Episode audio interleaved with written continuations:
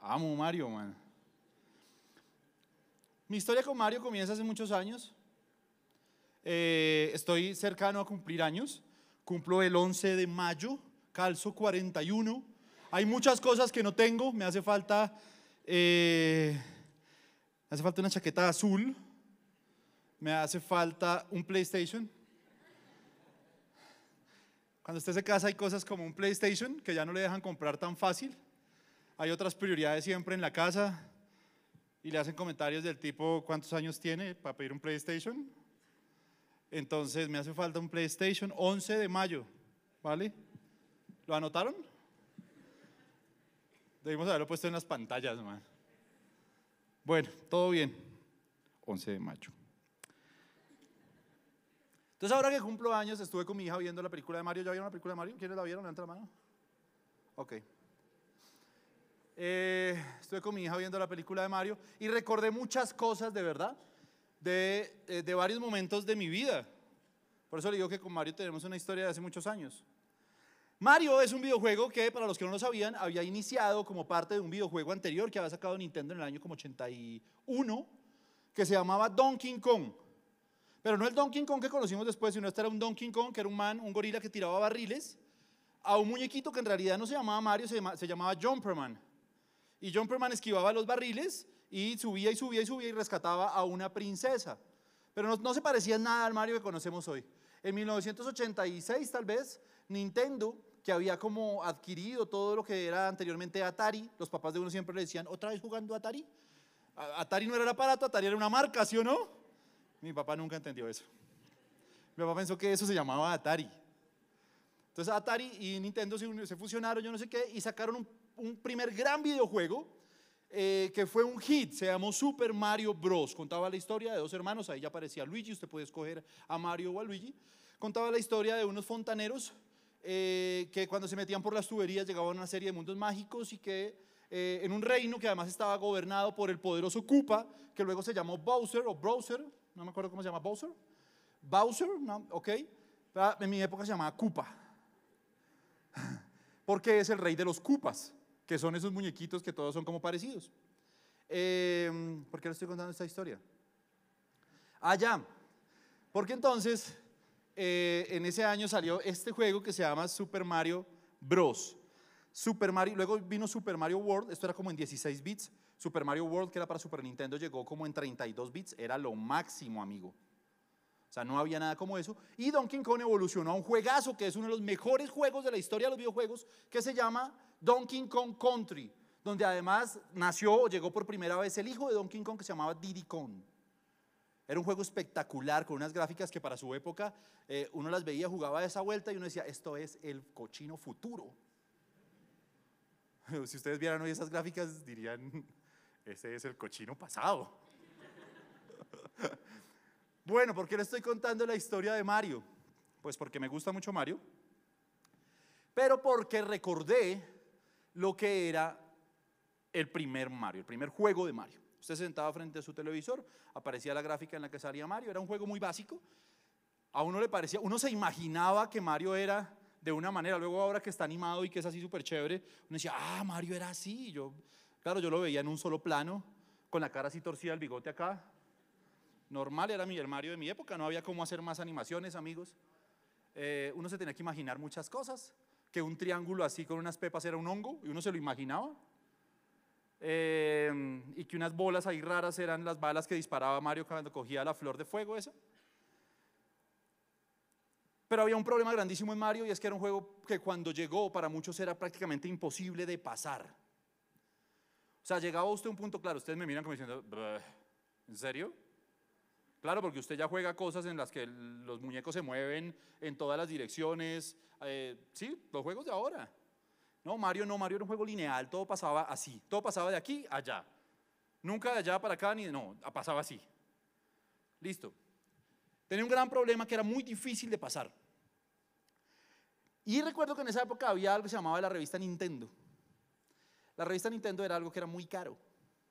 Entonces uno lo que hacía era ir al supermercado y la tenían ahí en los puestos de revistas de, las cajas y uno la cogía y buscaba rápido el juego que uno tenía para poderlo leer ahí rápido hasta que la señora le dijera, ¡eh! Esto no es una biblioteca, amigo. ¿La va a comprar? Madre, y hasta que no, ¿sí?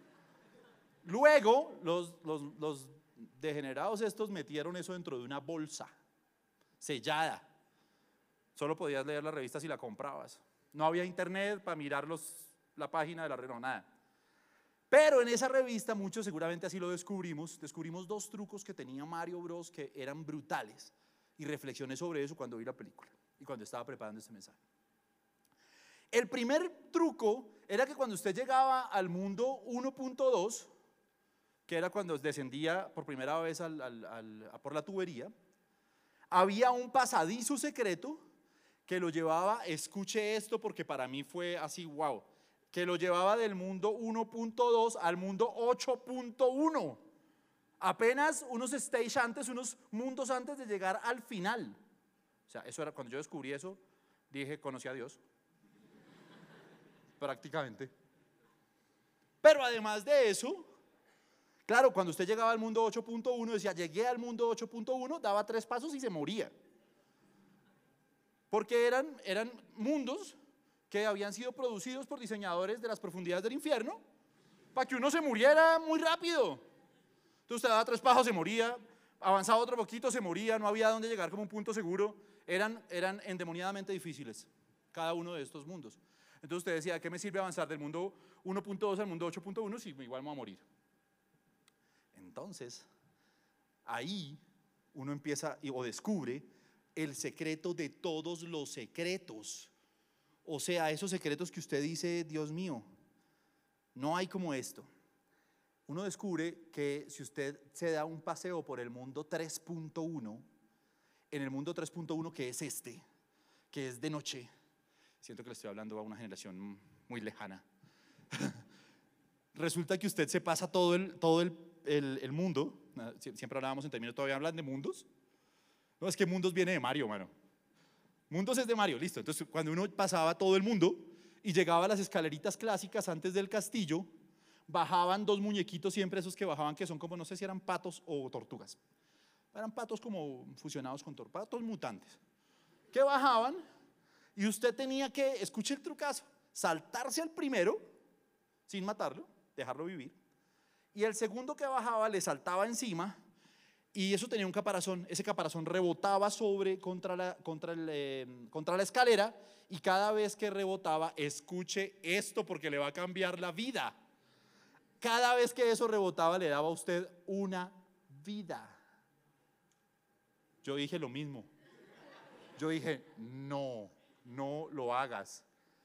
Hasta que llegabas a la no despreciable suma de 100 vidas, 100 vidas para ti solo, 100 vidas para pasar horas para alienarte frente al televisor jugando Mario.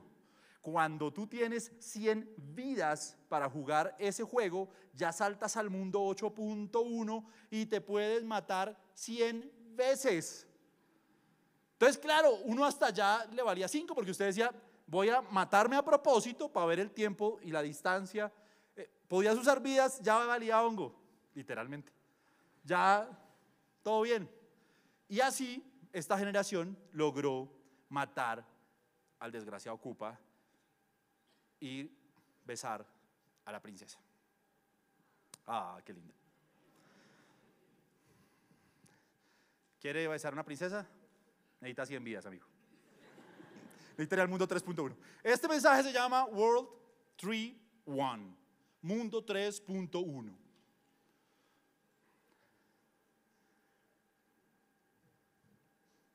A veces siento que el Espíritu Santo a mí me habla de maneras muy raras. Pero así fue. Estaba meditando en esto. Hay un libro que es poco visitado, pero que tiene uno de los pasajes más predicados de la historia. Es el libro de las lamentaciones. Verso, capítulo 3, versos 20 al 27. Dice esto. Siempre tengo presente este terrible tiempo mientras me lamento por mi pérdida. No obstante, verso 21, aún me atrevo a tener esperanza cuando recuerdo lo siguiente. El fiel amor del Señor nunca se acaba. Sus misericordias jamás terminan. Grande es su fidelidad, sus misericordias son nuevas cada mañana. Me digo, el Señor es mi herencia, por lo tanto esperaré en Él. El Señor es bueno con los que dependen de Él, con aquellos que lo buscan.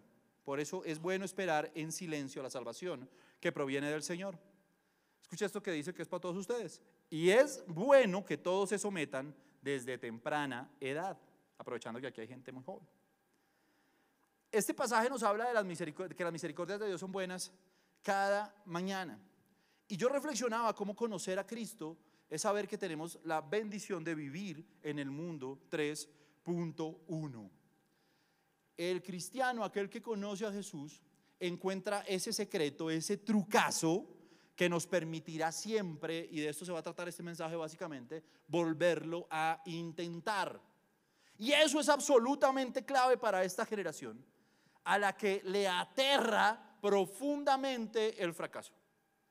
Si esta generación quizás hubiese nacido en este tiempo, eh, a la primera vez que hubieras intentado pasar el juego y te hubieras matado, hubieras dicho, no quiero seguir viviendo.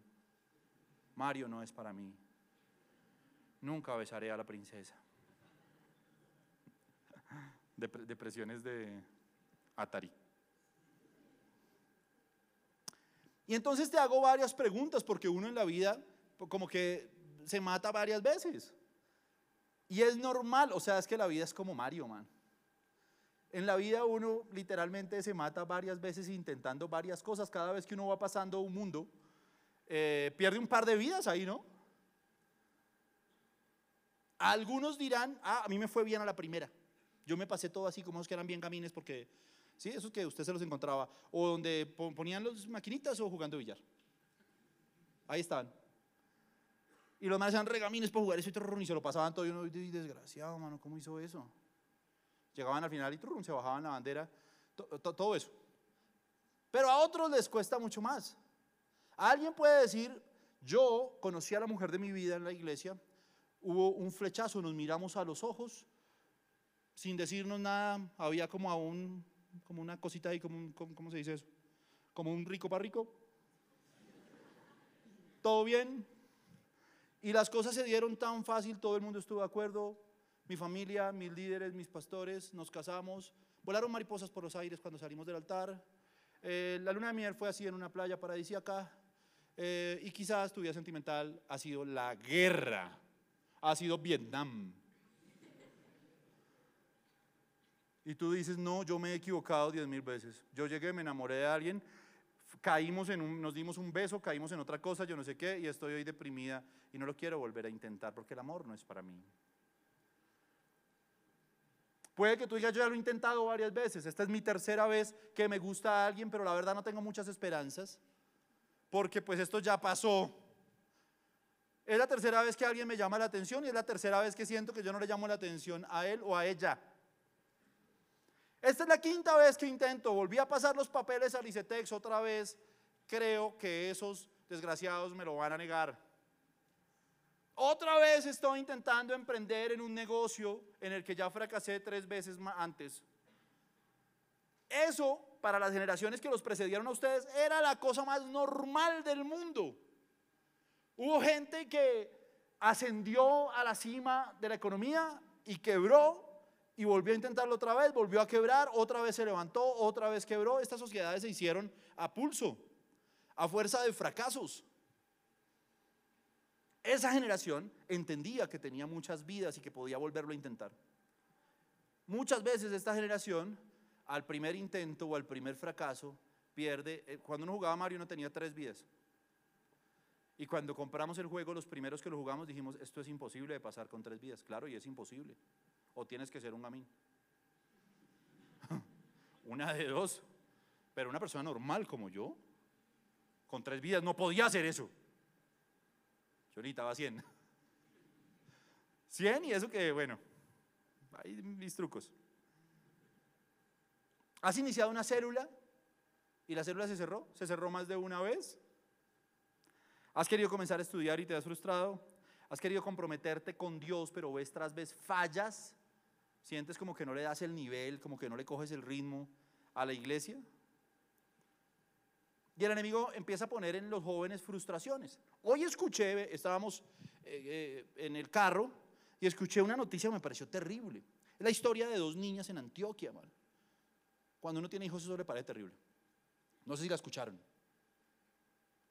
Dos niñas, o mentiras, tres niñas, que en esa idiotez que uno tiene, con todo el respeto, como a los 13, 12, 14 años, que a veces uno no está aterrizado en el planeta, hace cosas tontas. Tan tontas como que estas niñas, por supuesto, me imagino que pues, no, no, no, tienen una vida espiritual, no sé, no, no las quiero juzgar, pero terminan eh, haciéndose unas fotos desnudas. Y como siempre pasa, se las enviaron a algún desgraciado que se las compartió a sus amigos.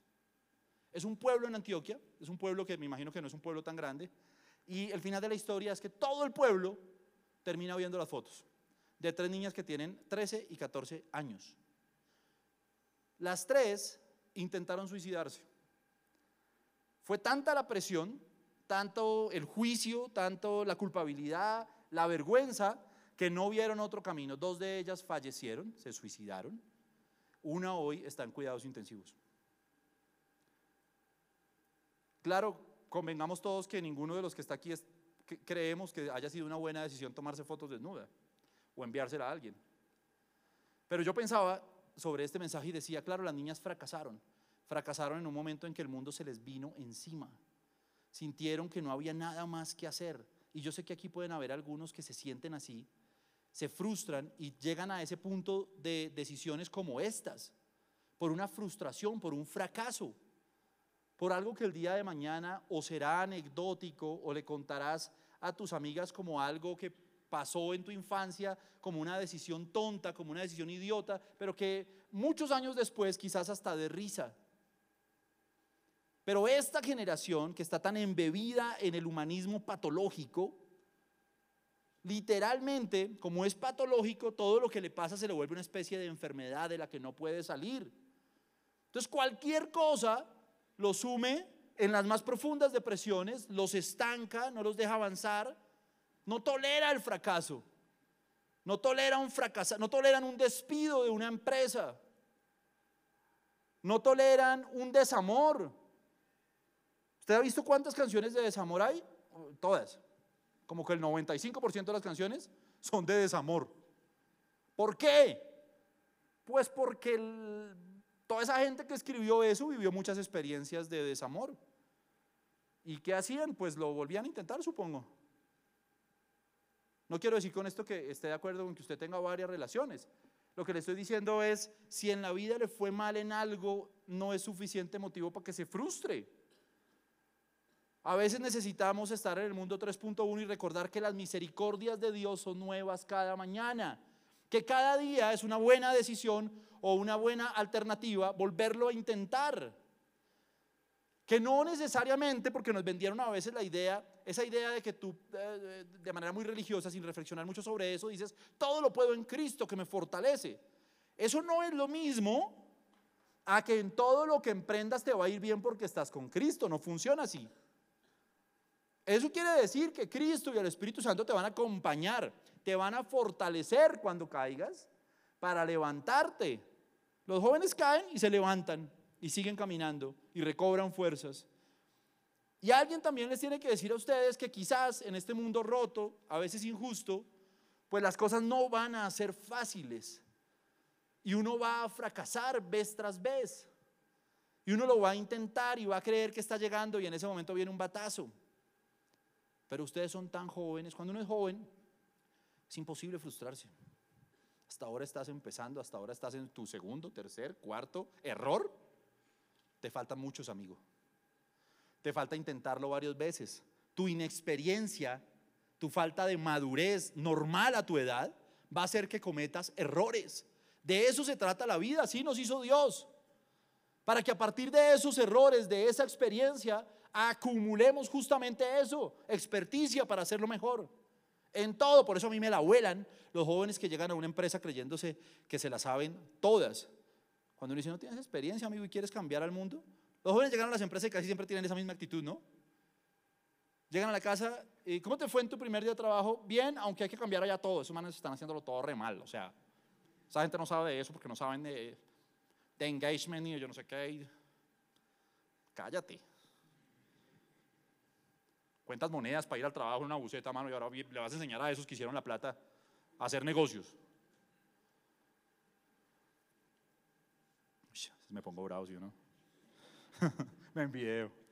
¿Perdiste el, año? ¿Alguien aquí ha perdido un año? Levanta la mano, ¿quién ha perdido un año? Sea bravero, levántela, levántela así alto en alto, diga, ah, yo perdí un año, que ya pasó, mano. Si la tiene abajo, igual no lo va a recuperar, o sea, levántela. bueno, yo la levanto, yo también perdí un año. Y dije lo mismo que usted dijo, es que los profesores la cogieron contra mí. chiquillos. Mano, me parece terrible. A mí perder un año me pareció algo anecdótico. o sea, de verdad. Hoy se lo cuento y me río. Claro, me tocó aprender, mire, voy a decir que, yo, aprendí yo del colegio. Aprendí, yo siempre le decía a mi mamá, a mí no, yo, hay cosas que a mí no me gustan y que nunca me van a servir para nada. Tenía razón además. Hay cosas que, yo no sé, perdón aquí si hay algún químico algún físico, algún matemático, alguna cosa así, pero yo siempre tuve claro que mi vida estaba alrededor de la comunicación. Entonces yo siempre decía cosas como, como ¿para qué, ¿para qué el coseno, la tangente y esa vaina, mano? ¿Para qué? Sí, o sea, debería haber una educación más flexible. ¿Para qué la física y la química? Y... Yo siempre pensaba la química solamente me va a servir el día que quiera hacer una bomba. ¿Para qué eso? Bueno, no, aprendí que en la vida hay que esforzarse y que no todo viene hecho a la carta para uno, ni hecho a la medida de uno, sino que toda en todo en la vida le va a tocar a uno hacer cosas que a uno no le gustan. Y va a tocar. Como el día que usted lo van a contratar en algún lado y le dice, ah, sí, tienes que sacar el root. ¿Usted sabe qué es ir a hacer una vuelta en la DIAN para sacar el root? Uy, papito Dios.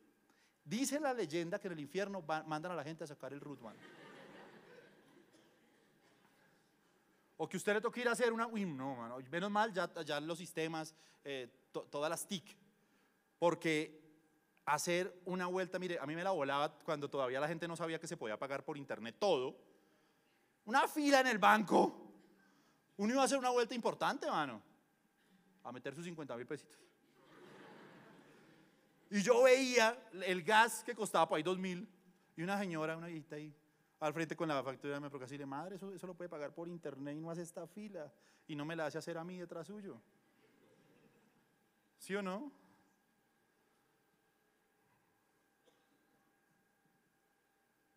Esta generación se frustra. Para mí es algo anecdótico perder el año. Hoy recuerdo con amor eso, recuerdo con amor al profesor ese que era, mano, yo perdí el año por un profesor de dibujo técnico, de dibujo técnico, mano. ¿Quién pierde el año por eso? Si lo veo hoy, oro por él, bueno, lo bendigo. Señor sabe, hay un Dios. Pero hoy es una cosa que nos está dando risa aquí. ¿Usted cree que hoy uno de los motivos o de las causas recurrentes por las que un joven o una jovencita se suicida es porque pierde el año?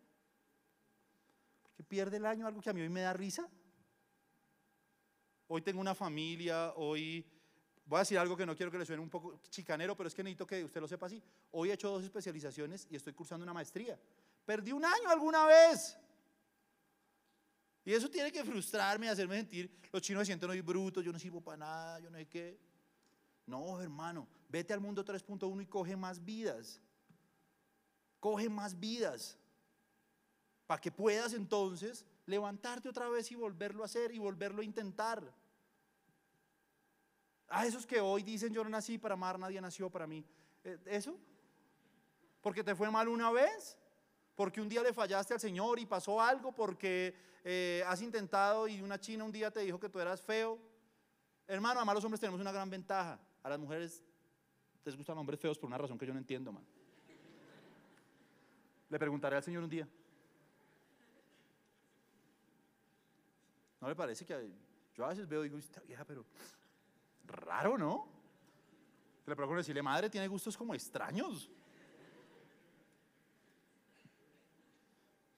Ganan, los madres ganan de parla, ¿sí o no? Necesitamos muchas vidas porque el fracaso sí o sí va a ser parte de la formación. Entonces te voy a decir algo. Para ti que estás frustrado, fracasado, sufre usted de calambres, dolencias similares, todo eso. Para usted le voy a decir, amigo, el fracaso, le voy a decir algo, no es algo evitable. Es muy difícil de evitar. Siempre va a estar por ahí en algún lado. Va a estar o en el amor, o va a estar en, la, en, tu profesión, o va a estar en tu familia, o va a estar en tu ministerio, y hará parte del inventario de las cosas que Dios quiere que tú vivas. Y es necesario. No es ni siquiera algo malo. No es ni siquiera algo dices, pero es que yo fracasé, fallé. Claro, eres joven, claro, te juegan malas pasadas tus sentimientos, te juegan malas pasadas tu falta de sabiduría, tu inestabilidad emocional. Las mujeres que a veces son un tricito inestables. Esa inestabilidad te va a jugar malas pasadas. ¿Y qué va a hacer eso? ¿Y qué va a hacer ese fracaso? Va a hacer que tú vuelvas a levantarte, empieces otra vez, le des play al juego y vuelvas a arrancar. Y ya sabes el camino, ya sabes pasar el mundo 8.1. Ya sabes en qué momento hay que saltar, porque ya te caíste ahí, entonces ya sabes en qué momento hay que saltar, ya sabes cuál es la mata que hay que esquivar y ya sabes cómo matar a Koopa o a Bowser. Amén. ¿Están entendiendo hasta ahí? Te hicieron bullying, tu colegio te hicieron bullying. Hay gente que siente, mire, mire cómo es Satanás. Hay gente que siente que, no sé, en el colegio le dijeron feo, algunos de ustedes le dijeron, no, es que usted es todo amanerado, todo gay, todo yo no que. Los manes son malos, mano. Los colegios son clínicas de enfermos mentales. ¿A lo bien? Un día usted llegó normal, hubo, ¿todavía hacen Gin Day en los colegios o no? Pues ya acabó. ¿Todavía hacen Gin Day? ¿Todavía pegan bolsas? ¿Sí? ¿Todavía hacen eso? Ok. Bueno, usted llegó a Gin Day un día y fue y tenía una camisa que tenía estos bordes rosados. Estaba de moda, mano, no sé. ¡Ahí! Y desde ahí a usted le dicen Rosita o una cosa parecida. Un día corrió el rumor de que usted hizo algo con alguien y ese rumor está hasta hoy en su colegio, en su universidad, en su barrio. Y entonces usted siente que el mundo se le vino encima, que no hay salvación, que usted, mejor dicho, toda la vida va a ser Rosita. No es cierto, amigo, no es cierto. Mañana vas a tener una familia, vas a estar feliz. No mueras por eso, no sufras por eso como si fuera la condenación eterna. Esta generación necesita ir al mundo 3.1 para tomar más vidas y volverlo a intentar y entender, ah, ya aprendí, ya aprendí además a manejar el bullying. Ya aprendí que esto se puede hacer de dos maneras, o voy y le digo a una autoridad, o voy y lo resuelvo por otros caminos, o me paro en la raya y también digo, pues, ¿cómo es papi? Es otra forma de resolverlo. Y no me encierro, no le cuento a nadie, no, y sufro y lloro, y entonces en la primer caída, en el primer batazo que me dio la vida, ya estoy knockout. Ya estoy derrotado. En la primera vez que me dijeron que o no pude entrar a la universidad y soñé, y a mí me habían dicho en la iglesia, todo lo puedo en Cristo, que me fortalece, y me habían dicho, eh, sueña y ganarás el mundo. ¿Cuál mundo? No pude entrar ni siquiera a la universidad. Pinche mundo pendejo. Este es mexicano, un man que era mexicano y le pasó eso. y entonces te quedaste ahí, ¿no? Alguien, esto pasa a veces, alguien alguna vez te terminó y tú dijiste es que esa era la mujer o el hombre de mi vida y me terminó y entonces, pinche Marimar. y entonces te quedaste con, con esa puñalada en el corazón. Y entonces cada vez que alguien te dice, oye, tan lindo eh, que estás y yo no sé qué y tal, y me gustaría y tan chévere y salgamos, y oye, me cae súper bien y tal, y tú como que te empiezas a emocionar con iniciar algo, como empezar a orar o poner esa, esa mujer en las manos, como que el cerebro viene hacia atrás porque te quedaste para en el mundo 1.2 eh, y, y, la miras y, y dentro del cerebro dices, pinche marimar. Y entonces no te vuelves a enamorar nunca porque... La vida se trata de intentarlo, man. ¿Sí o no? De eso se trata.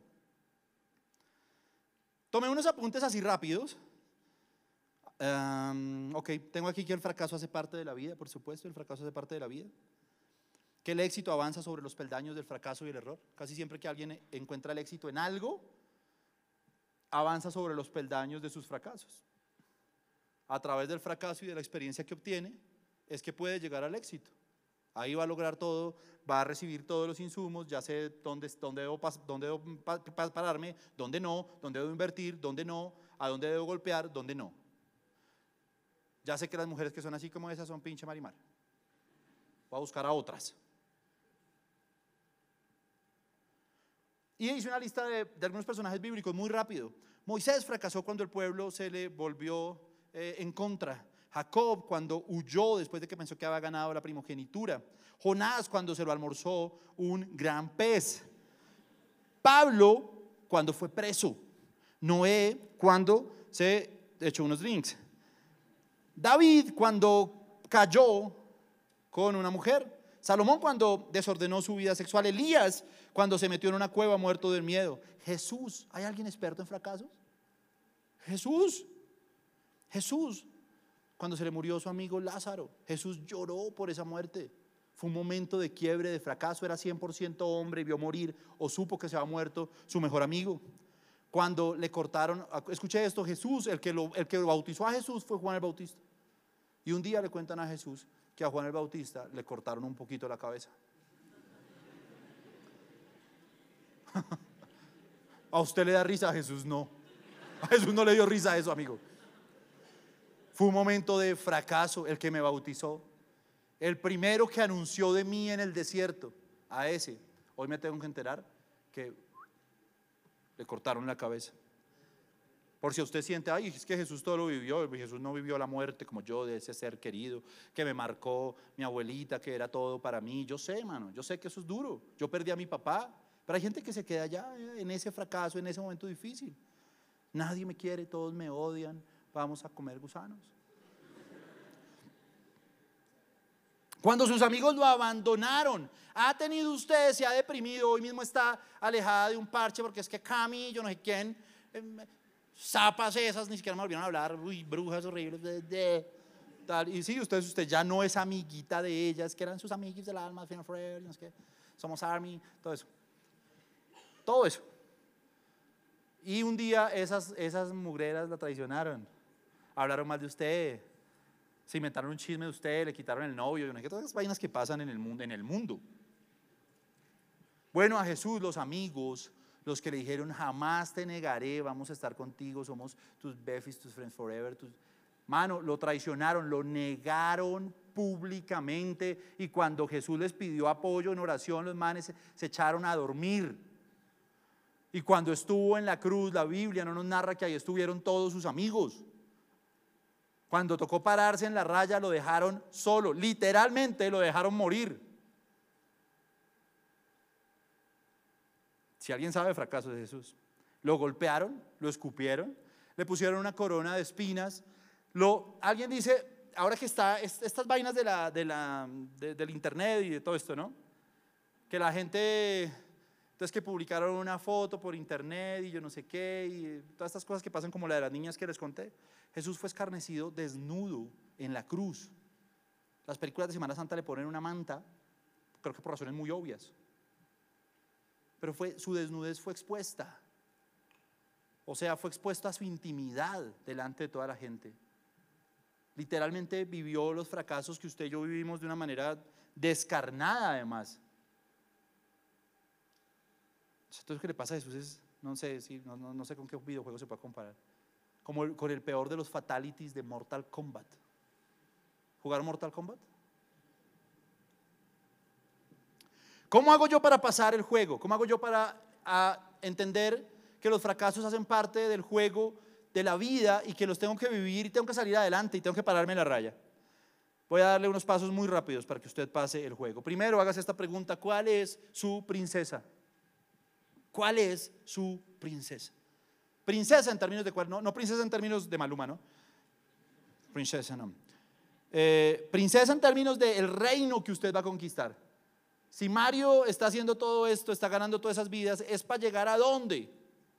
Es importante que tú tengas claro cuál es tu princesa en cada área de tu vida, en tus sueños profesionales, en tu casa, en tu ministerio, porque cuando usted tiene claro cuál es su princesa en el sentido metafórico, Cuando fracasa, se levanta, porque usted sabe que el camino para llegar hasta allá, como en Mario, va a requerir que usted varias veces caiga, muera, eh, tenga que repetir algunos mundos, volverlo a hacer, volverlo a intentar, hasta que al final va a llegar allá. Pero cuando usted tiene claro cuál es el propósito, por eso a uno desde el episodio 1 le muestran la historia de que el Koopa ah, raptó a la princesa para que usted todo el juego sepa qué está haciendo, por qué se está cayendo, por qué está buscando trucos, porque usted quiere ir a, em, a rescatar a la hembrita.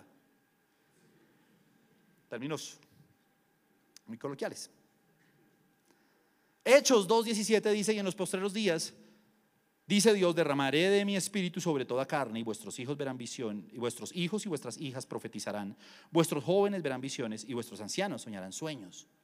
Entonces, es clave que si tú quieres entender todos estos cuentos del fracaso, te pares sobre una base sólida. ¿Cuál es la base sólida? Tengo una visión. Cuando yo tengo una visión, estoy dispuesto a fracasar por eso. Cuando tú no tienes nada, cuando fracasas, no tienes cómo levantarte porque no hay nada que te anime.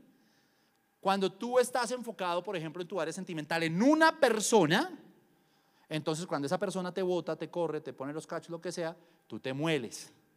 Cuando tú estás enfocado en que tus sueños sentimentales no son una persona, son un sueño de Dios que te va a llevar a vivir un hogar, sabes que esta persona puede ser una persona incorrecta, que te dañó el corazón y tal, pero tú sabes que el sueño sigue vivo, no se ha muerto en ti porque tienes la visión clara.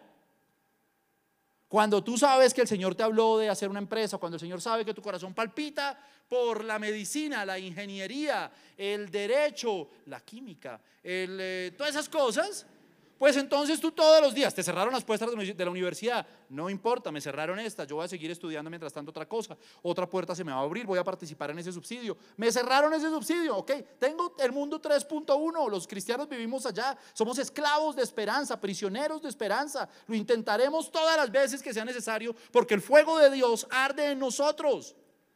Y lo haremos hasta que, mejor dicho, si nos tiene que costar la vida y Dios nos mandó a hacerlo, lo haremos, lo repetiremos, nos volveremos a levantar.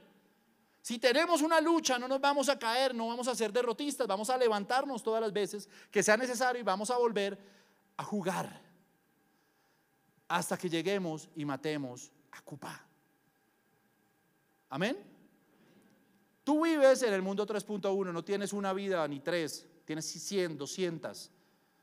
Estás tan joven que todavía, no voy a decir en el sentido metafórico, puedes fracasar tantas veces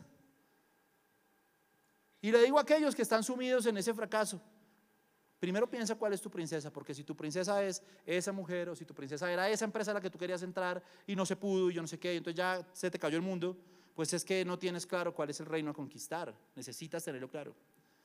Cuando lo tengas claro, eso va a ayudar a que no fracases y te sumas en el fracaso, sino que cada vez que caigas te vuelvas a levantar y lo vuelvas a hacer por otro lado. Amén. Muy bien, nunca, jamás, punto dos, si quiere, nunca jamás digas game over. Nunca jamás. Hoy los jóvenes les pasa eso. Para todo dicen game over. Entonces uno escucha a muchachos, esto yo sé que lo predico mucho, pero es que es cierto, que dicen es que el matrimonio no es para mí, yo ya no quiero formar un hogar, quiero comprar un perro y, y vivir con él. Ahí hay sueños locos, hermano. un joven hoy le puede decir, no, hermano, me encantan las tortugas, yo quiero comprar una tortuga y me voy a vivir con ella. ¿En serio? Y se van a vivir unas vidas solitarias. Yo siempre les he dicho que un día todos esos jóvenes se van a levantar eh, y van a tener 80 años y la tortuga ya se murió, pues obvio. Y van a decir, hermano, ¿y qué? ¿Yo qué hice con mi vida? No tengo quien me, quien me traiga un, un tinto. Eso sería para mí terrible. no tengo, ¿qué hago? No tuve hijos, Nadie que venga aquí, eh, no, no tengo nietos que vengan a ensuciarme estos muebles, a romperme esa matera. No tengo nada. Porque no lo intenté, porque una vez fracasé y no lo volví a hacer y dije que eso no era para mí, que el amor no era para mí. Porque un día vi que mis papás fracasaron en sus sentimientos, se separaron. Mi papá eh, fue un borracho, le, le, pegó a mi mamá, le puso los cachos, no sé qué, una historia de así de la Rosa de Guadalupe. Y yo nunca, yo dije no, eso no es para mí.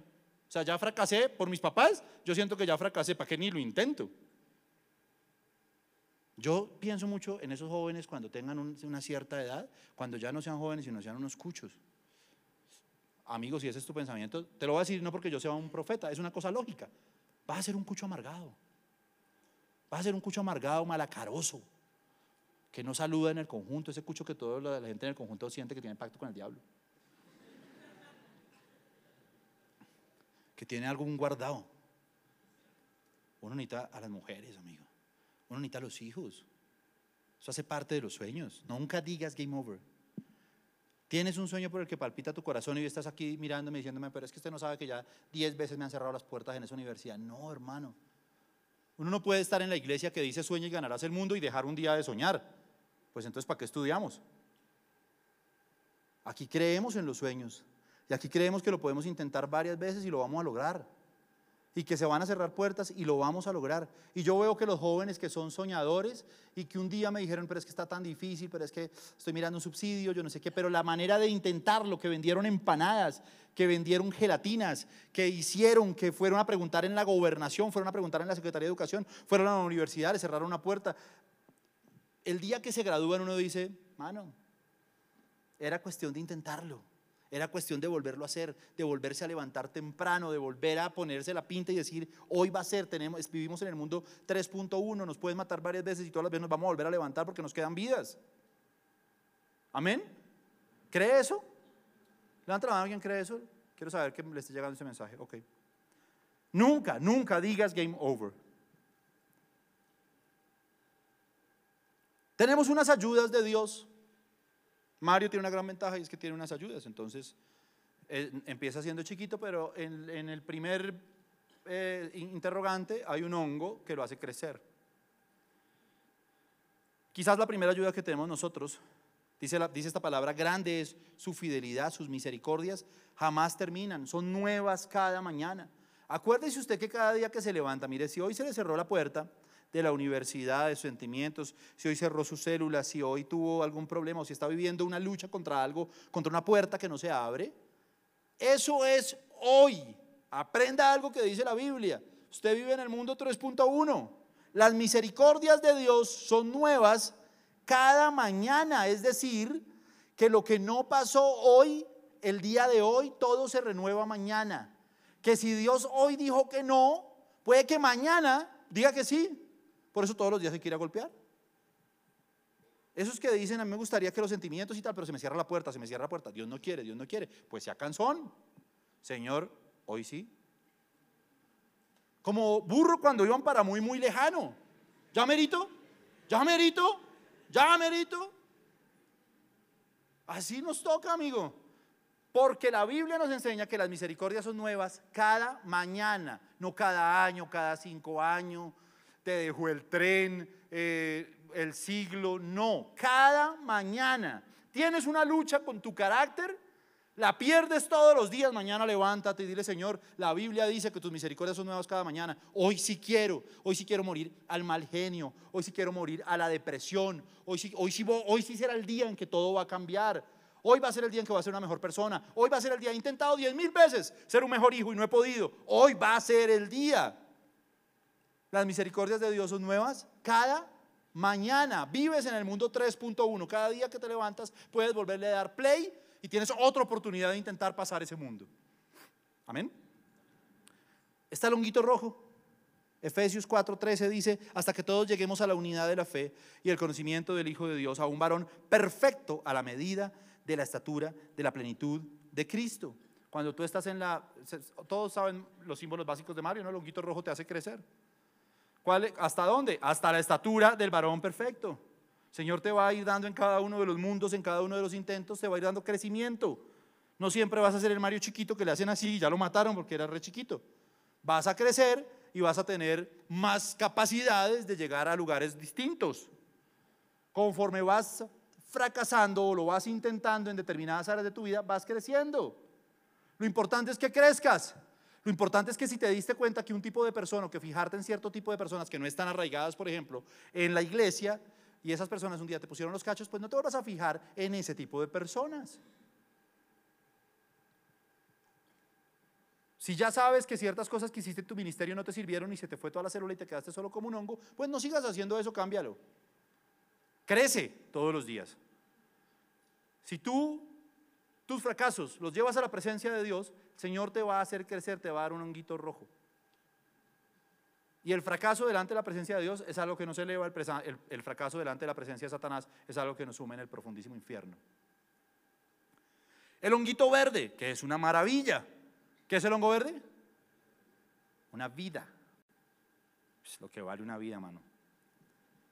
Juan 10:10, 10, el ladrón no vino para robar, matar y destruir, yo he venido para que tengan vida y para que la tengan en abundancia. Entonces en ese proceso pide vida y el Señor te irá dando vida, de acuerdo a que tú vas fracasando, lo vuelves a intentar, el Señor le irá dando vida a cosas nuevas.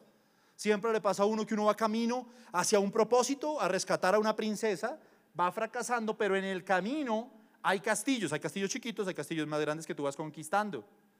Cuando tú estás yendo hacia tu futuro profesional, yo quiero estudiar eso, quiero llegar a hacer esto, quiero estudiar en esta universidad, en ese camino hay metas volantes.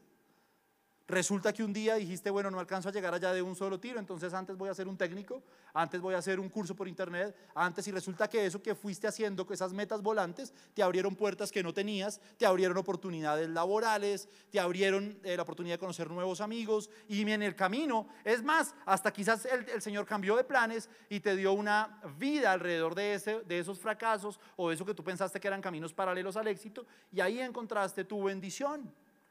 ¿Por qué? Porque lo intentaste todos los días. Porque cada vez que te caíste, otra vez te volviste a levantar, porque llegaste al mundo de las 100 vidas, no estabas preocupado diciendo, ya perdí todo, game over. Luego está la flor de fuego, dice el libro de Hebreos capítulo 1, verso 7. Ciertamente de los ángeles dice, el que hace a sus ángeles sus espíritus y a sus ministros llama de fuego. ¿Qué es lo otro que necesitas tú? Fuego. ¿Dónde está el fuego? En la presencia del Espíritu Santo. Si tú vas todos los días, el Mario tenía como esas cositas, ¿no? del, signo de interrogación salía la florecita, cambiaba, mi generación decía el Mario Panadero. Éramos unos ñoños, ¿qué hago? Que se vestía blanco el man. Entonces, eh, y botaba eh, bolitas de fuego. Claro, claro, necesitas fuego. No es lo mismo, no es lo mismo que tú seas tibio, que tú nunca vayas a la presencia de Dios, que tú eh, tengas una pata en la iglesia y otra en el mundo, que tú vengas aquí a veces de paseo, vienes aquí por temporadas, pues claro, cuando el mundo te da un garrotazo, es difícil que te levantes porque no estás lleno de fuego. Y el mundo se combate con bolas de fuego, vienen los enemigos y uno les tira así y mata a los cupas. Pero cuando tú no estás lleno de fuego, cuando tú no tienes la florecita de fuego, pues entonces eres más débil. En, Mario Bros, lo más poderoso que usted tenía en el primer juego solamente eran las bolas de fuego. Luego salió la vaina que podía volar, luego salieron las otras. Pero aquí lo más poderoso que usted le podía pasar a tener, y lo más poderoso que usted le puede pasar en su vida es tener bolas de fuego, es tener el fuego de Dios. El Señor a sus ministros, dice acá, los llama, llama de fuego. Cuando usted está lleno del Espíritu Santo, puede dar sus peleas de una manera diferente. Cuando se cae, se levanta más rápido y se levanta con más ímpetu. Pero cuando usted está lejos de Dios, cuando usted esto lo está cogiendo de parche, cuando usted la célula la coge de parche, su devocional lo coge de parche, cuando usted es el chuki de la célula, que quiere siempre eh, boicotear a su, a su líder y le parece que eso además es divertidísimo y que usted, que usted es, mejor dicho, la locura, por eso, pues en realidad eso lo está empezando a desconectar más y más y más de Dios y cada vez va a ser más difícil. Un día el mundo te va a dar un garrotazo y te vas a sentir un fracaso del que no te vas a volver a levantar porque no tienes cómo. A nosotros nos levanta la florecita de fuego, el Espíritu Santo. El Espíritu Santo es lo que hace que cuando uno dice, pinche Marimar, él dice, bueno, amigo, levántate, vendrá otra mejor, vendrá María, la del barrio. La trilogía de Talía, ¿sí o no? ¿Sí alguien vio la trilogía de Talía? ¿No? Papi. ¿Vieron Rebelde? ¿RBD? ¿No? Dios mío. Los pierdo, los pierdo. Y por último, dice Primera de Juan 2:20, pero vosotros tenéis la unción del Santo y conocéis todas las cosas. La unción del Santo y conocéis todas las cosas. Cuando usted avanza en sus decisiones, cuando usted no mira y no se queda en el fracaso, avanza en comunión con Dios, va todos los días al mundo 3.1 que es literalmente ir a la presencia de Dios a recargar las vidas, puede recargar las que quiera, amigo. Y usted es lleno del Espíritu Santo, entonces desarrolla una cosa que es como una versión beta de Mario, como un Mario súper poderoso. Esa vuelta se llama unción. Y la unción yo la tipifico con la estrella. ¿Se ha pillado la estrella? No hay un poder más bacano en Mario que la estrella. Pero cuando usted tiene la estrella, puede pasar de chorro. Se le abren las puertas que nunca antes se le habían abierto, se le atraviesan los enemigos y vuelan como, como si usted estuviera jugando fútbol con ellos. El mismo que lo mató varias veces y que le quitó varias vidas, cuando usted tiene la estrella, vuela el desgraciado. La estrella hace que usted pase de chorro. Muchos necesitan eso y no lo han buscado. Pero eso no se consigue de la noche a la mañana. No es que usted mañana va a hacer el devocional y va a tener la estrella. La estrella se empieza a conseguir con el tiempo. ¿Qué es la unción? La unción. Y la unción es justamente eso. Uno, tipifica en la iglesia la unción con esa gente que le dan ataques epilépticos. Que lo, ¿Sí? Eh, no, amigo, yo hace rato descubrí que eso no es unción. Unción es cuando usted va con la presencia del Espíritu Santo y abre puertas. Y se le abren trabajos y tiene citas divinas y cuando usted que briega con el, con el discípulo y que mejor dicho le tuvo que pagar el encuentro, mano, si a ese mano usted le tiene que dar de comer, le da de comer para que se quede en la célula. La unción es cuando el Señor le pone citas divinas. La iglesia de los, de, los hechos dice que la gente en la iglesia lo único que hacía en la iglesia de los hechos era tener comunión unos con otros todo el tiempo y el Señor iba añadiendo a los que habían de ser salvos. Eso es una unción muy bonita, mano. Usted en su trabajo habla con alguien, era una cita divina, el Señor lo había, lo había enviado a usted ese trabajo a ganarse a esa persona y la persona fácil vino a un encuentro, se transformó. Una persona que llegó enferma y que usted eh, ministró sobre ella sanidad.